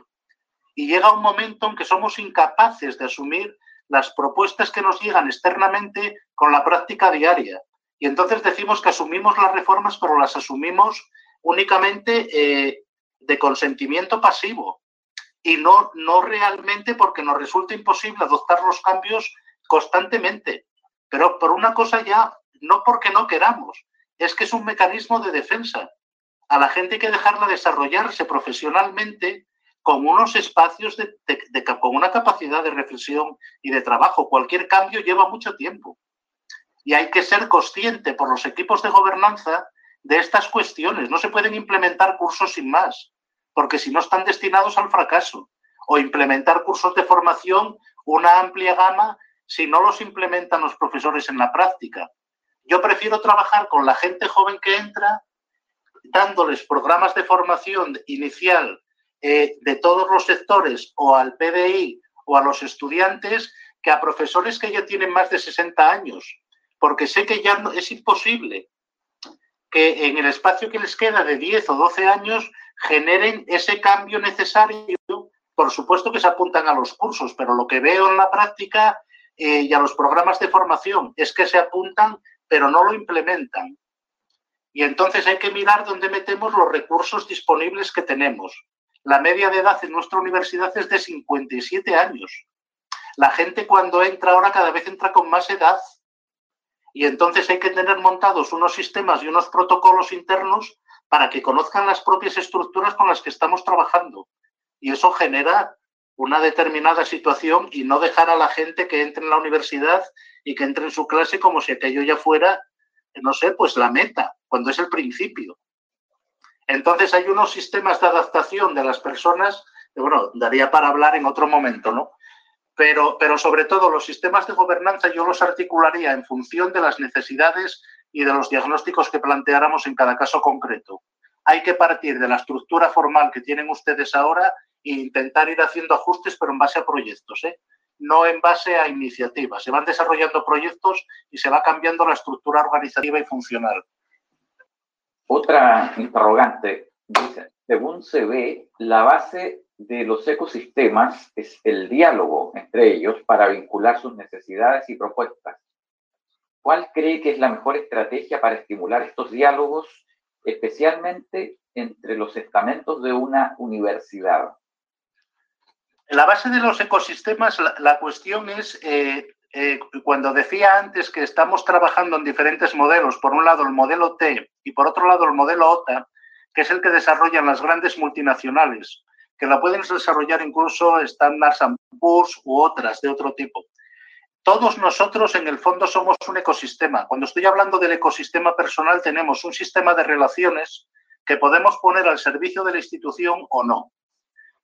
Todos vamos generando con nuestro sistema de credibilidad el ecosistema.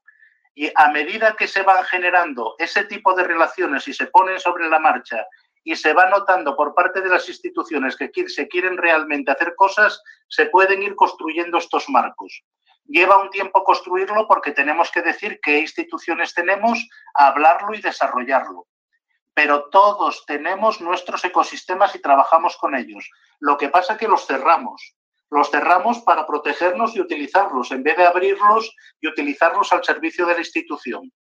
Cuando eso ocurre y se abre, los efectos se multiplican y es algo que no entendemos.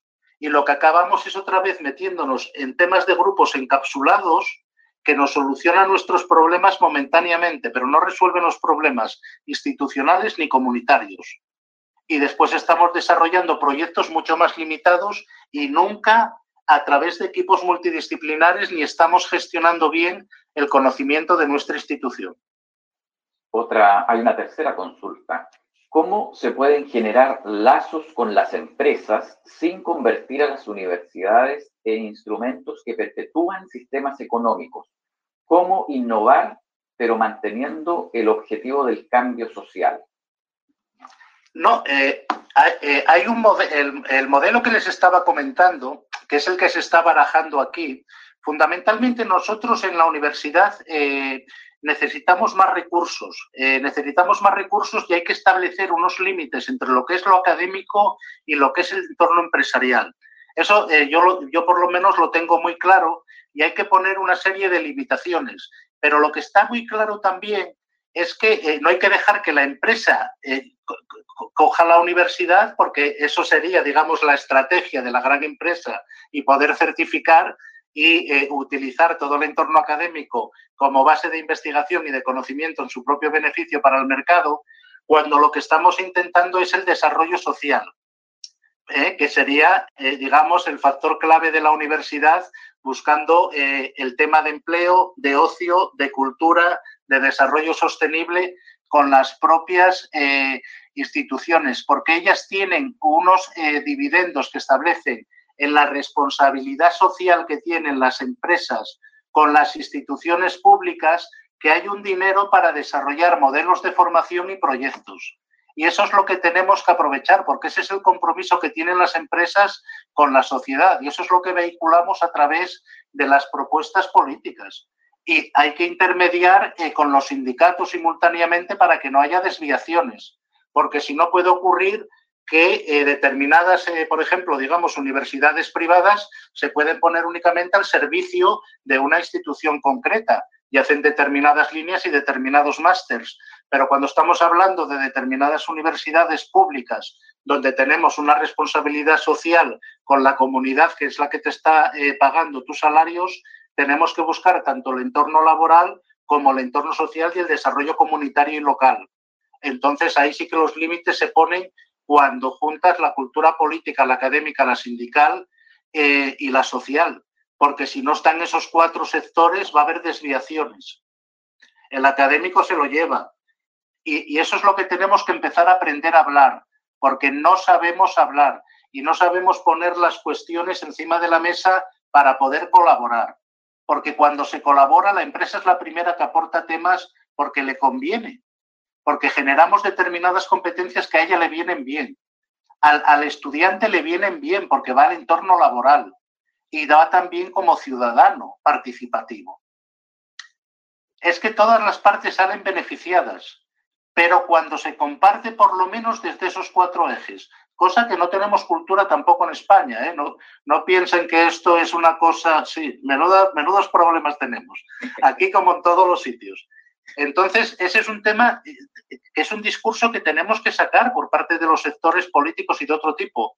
Cuando trabajamos en una segunda línea, como es este caso, que no estamos directamente con los gobiernos, porque si no tendrían enfrentamientos y te impedirían hacer el ecosistema, en las segundas líneas se trabaja mucho mejor cuando estamos con direcciones generales, con temas, con solucionar problemas prácticos, desarrollo de proyectos, y cuando ya le llevas la cosa resuelta al político en el primer nivel, no tiene ya capacidad de, eh, digamos, de tirar para un lado o para otro, porque ya vas articulando el sistema en el segundo nivel. Eso hay que tenerlo claro también. Si vas directamente al primer nivel, te van a parar y te van a echar para atrás. Pero si vas haciendo el entramado entre estos cuatro sectores, las empresas están interesadas en colaborar en cuestiones de todo tipo y, nosotros en que generen investigación. Aquí en España ahora y en la, nuestra universidad estamos lo que se llama eh, generando lo que se denominan cátedras. Y una empresa puede incorporar 5.000 euros y ya, se le da una sede concreta. Y todas ellas, una, una mete 5.000 y otra puede meter 50.000 o 100.000. Pero tienen posibilidades de utilizar recursos de la universidad y estamos ya generando pues un entramado que después nos vale para desarrollar proyectos de investigación. Y nuestros grupos se van vinculando o desvinculando de estas cátedras. Y la empresa si ve que tiene capacidad de desarrollo y de hacer temas, pues invierte más dinero, abre sus puertas, nos da tecnología, etcétera. Pero tienen que ver que ellos hacen inversión. La empresa no pierde el tiempo. Y nosotros en ocasiones hablamos en exceso, eh, demasiado diálogo y, llegamos poco a la práctica. Entonces hay que, hay que llegar a puntos intermedios donde sea interesante para todas las partes. ¿no? Ok.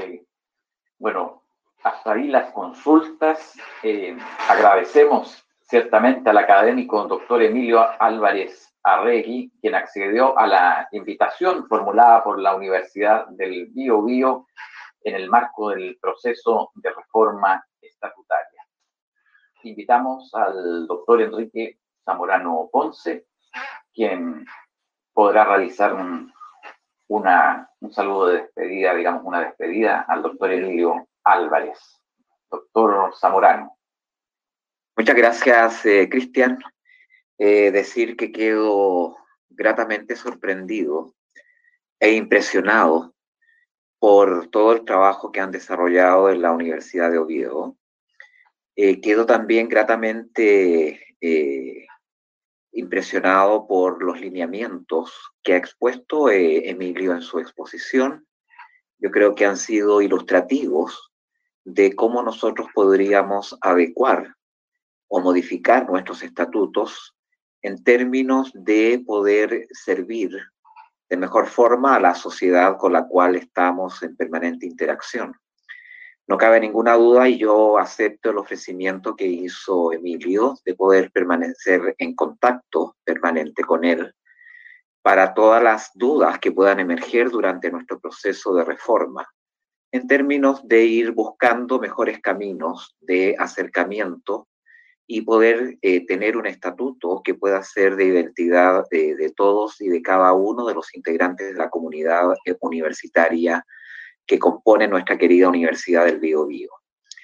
Eh, es cierto, Emilio, yo creo que es un camino pedregoso, no exento de, diría yo, dificultades, porque todo cambio implica, yo creo, un cambio de mentalidad de las personas y yo creo mucho de los ecosistemas en términos de que están constituidos por, por personas, por seres humanos, de tal manera de que esos seres humanos tenemos expectativas, tenemos derechos, eh, tenemos intereses particulares. Pero yo creo que cuando se mira el bien superior que es la universidad, yo creo que todos debemos ceder ante la expectativa de generar un marco regulatorio que como digo sea de identidad de todo y que promueva, yo creo, el avance hacia niveles mayores de complejidad, no solo en nuestra universidad, que es una universidad pública y estatal, sino que en todas las universidades del país. De tal forma de que yo agradezco y represento a el doctor Álvarez toda mi gratitud personal por la invitación, por haber aceptado la invitación y tengo el reto entonces de, de permanecer en permanente contacto con él para cualquier consulta que queramos hacerle desde el equipo de reforma de estatuto y de la comisión redactora que se constituirá en el breve plazo y de esa manera seguir atendiendo toda la experiencia que han logrado en la Universidad de Oviedo, que a mí me deja gratamente sorprendido. Yo eh, estuve cuatro años en España, en el Consejo Superior de Investigaciones Científicas, y desde ahí pude eh, o pudieron permear en mí aspectos formativos que hoy día cobran trascendencia en el proceso que, eh, digo yo, inmerecidamente me tocó coordinar en la Universidad del Bío Bío. Así que, Emilio, toda mi gratitud para ti. Nos mantendremos en contacto para cualquier efecto y agradezco enormemente la, la disposición tuya de acceder a la invitación entendiendo de que eres una persona con una agenda muy estrecha, muy ocupada, y sé que estás organizando en este momento en forma paralela una serie de eventos que ahora me explican las redes de interconexión que tienen ustedes con otras eh, universidades y con otros eh, ecosistemas dentro, no solamente de España, sino que de la comunidad eh, económica europea. Muchísimas gracias, Emilio, por tu excelente conferencia. Muchas gracias a ustedes también. Y bueno, reiteramos el agradecimiento al doctor Álvarez Arregui y con el mensaje final del coordinador del proceso de reforma estatutaria de nuestra universidad, el doctor Enrique Zamorano Ponce, eh, concluimos este cuarto webinar denominado Universidad del siglo XXI, ecosistemas de formación, investigación e innovación como estrategia de cambio. Eh, que será compartido a través de nuestro sitio web y plataformas institucionales. Un agradecimiento también a cada uno, a cada una de ustedes, quienes nos han acompañado. Muchas gracias